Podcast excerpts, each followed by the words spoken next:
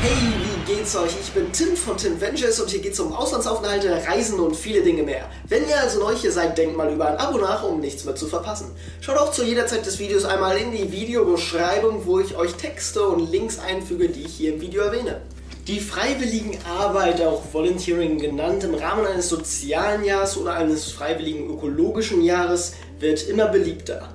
Dabei geht es im Grunde immer um das Gleiche und zwar, ihr arbeitet für den guten Zweck. Dabei sind auch keine Grenzen gesetzt. Sie können wirklich alles machen über Bildung, Pflege, Soziales, Sport. Es ist wirklich für jeden etwas dabei und das kann man im Inland oder auch noch cooler im Ausland machen. Das Coole ist auch, dass ihr von Angeboten zwischen ein paar Wochen, ein paar Monaten oder auch einem Jahr auswählen könnt und somit könnt ihr das freiwillige soziale Jahr oder auch die freiwilligen sozialen Monate ähm, zwischen eurem Abi und Studium sogar noch einschieben, wenn ihr im gleichen Jahr euer Abi fertig macht und dann im gleichen Jahr auch noch weiter studieren wollt. Was möchtest du machen? Diese Frage sollte man sich als erstes stellen, denn es gibt in jedem Land unzählige Projekte zur Auswahl. Möchtest du im bayerischen Wald zum Beispiel als Fürster arbeiten, Kinder in Kenia betreuen oder Pandas in China pflegen?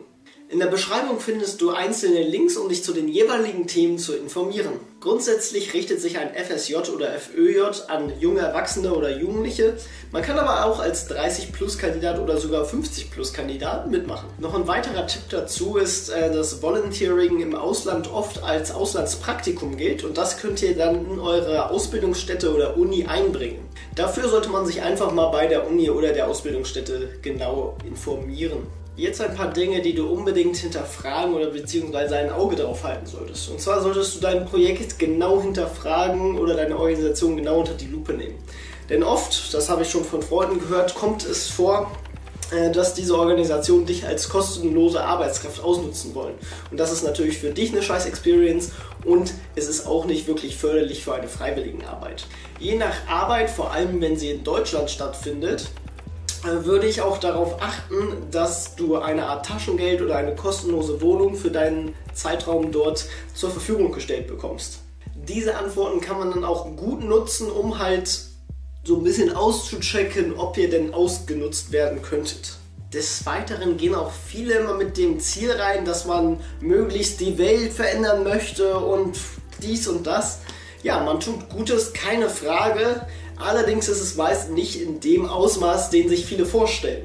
Ich verlinke euch deswegen einfach mal hier oben eine Dokumentation von der ARD und äh, schaut da mal rein. Das ist, glaube ich, recht interessant für jeden, der sich für einen FSJ interessiert. Weitere persönliche Voraussetzungen, die man mitbringen sollte, sind Toleranz, Teamfähigkeit, Aufgeschlossenheit sowie den Drang, eigenständig Arbeit zu verrichten wollen und äh, dazu sei nebenbei auch gesagt, dass die Lebens- und Arbeitsverhältnisse, Umstände in Ländern aus Lateinamerika, Afrika, teilweise auch Asien, nun ja, ganz anders sind, als man das in Nordamerika oder auch in West-Nordeuropa gewohnt ist. Das hat allerdings aber auch seinen Charme.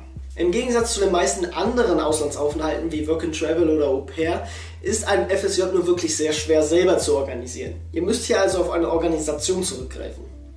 Jetzt muss man hier etwas differenzieren und zwar, wenn ihr einen kürzeren Aufenthalt machen wollt, also unter einem Jahr, ähm, dann müsst ihr auch oft einen Beitrag zahlen. Dafür sind allerdings auch eure Mahlzeiten schon mit inbegriffen.